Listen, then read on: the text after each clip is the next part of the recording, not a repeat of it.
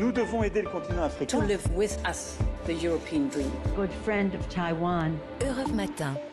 La revue de presse internationale sur Europe 1 nous emmène d'abord en Afrique du Sud ce matin avec vous, Patricia Huon. Bonjour. Bonjour. Alors, de quoi parlent les gros titres de la presse sud-africaine ce matin? Du plan pour la transition énergétique du pays présenté à la COP27. L'an dernier, D-News 24, une coalition de pays riches, dont la France, avait mis sur la table un montant de 8,5 milliards de dollars. Et 10 milliards supplémentaires viennent d'être promis, ajoute le Mail and Guardian. Le Business Tech explique que ces fonds seront utilisés pour démanteler les centrales électriques au charbon, moderniser le système de distribution d'électricité et développer en parallèle la production d'énergie renouvelable un grand pas en avant, estime le Daily Maverick, alors que l'Afrique du Sud, le plus gros pollueur du continent africain, tire toujours 80% de son électricité du charbon.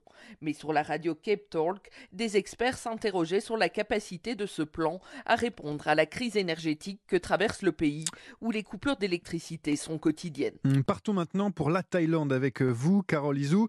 Qu'est-ce qui fait la une des journaux là-bas? La presse thaïlandaise salue la tenue de trois sommets internationaux dans la région en à peine une semaine. D'abord le sommet de l'ASEAN qui s'ouvre vendredi à Phnom Penh au Cambodge où Joe Biden est annoncé. Puis quelques jours plus tard ce sera le G20 à Bali en Indonésie. Le président américain s'est déclaré prêt à rencontrer son homologue chinois. Vladimir Poutine a également confirmé sa venue. Et enfin le sommet de l'Asie-Pacifique à Bangkok où on attend aussi Emmanuel Macron. La preuve que l'Asie du Sud-Est compte désormais sur la scène internationale pour le Bangkok Post. Le quotidien explique comment les leaders des pays de la région, perçus comme neutres dans les grands conflits contemporains, espèrent jouer les médiateurs, non seulement entre la Russie et l'Ukraine, mais aussi dans la guerre économique et technologique que se livrent les États-Unis et la Chine.